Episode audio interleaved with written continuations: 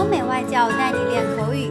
本节目由雅思官方合作机构同桌英语 FM 原创出品。Part 2 Describe a thing that you bought and felt pleased about. You should say what you bought, where you bought it, what it is for, and explain why you felt pleased about it.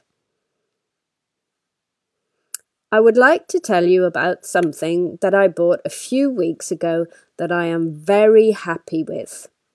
This was a set of plates and dishes, a dinner set.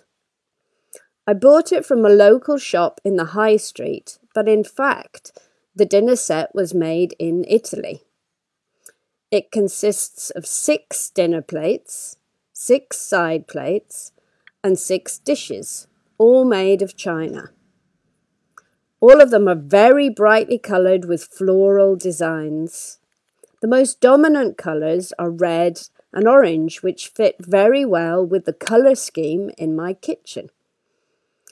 I bought this set so that I could have something that I would only use for very special occasions.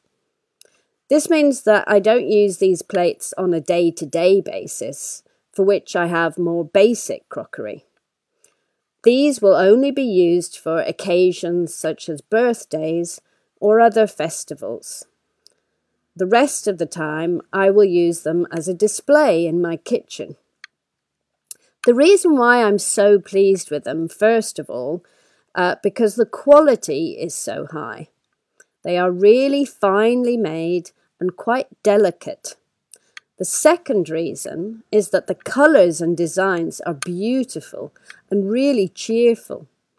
They actually make me feel happy when I look at them. The colours are bright and the designs are very precise. I'm really happy because although the dinner set was not cheap, I believe that I paid a reasonable price and that it's very good value for money. OK，今天的 Part Two 口语话题到此结束。想要获取每个季度最新完整口语话题，关注公众号“同桌雅思英语”，回复关键字“口语题库”就可以啦。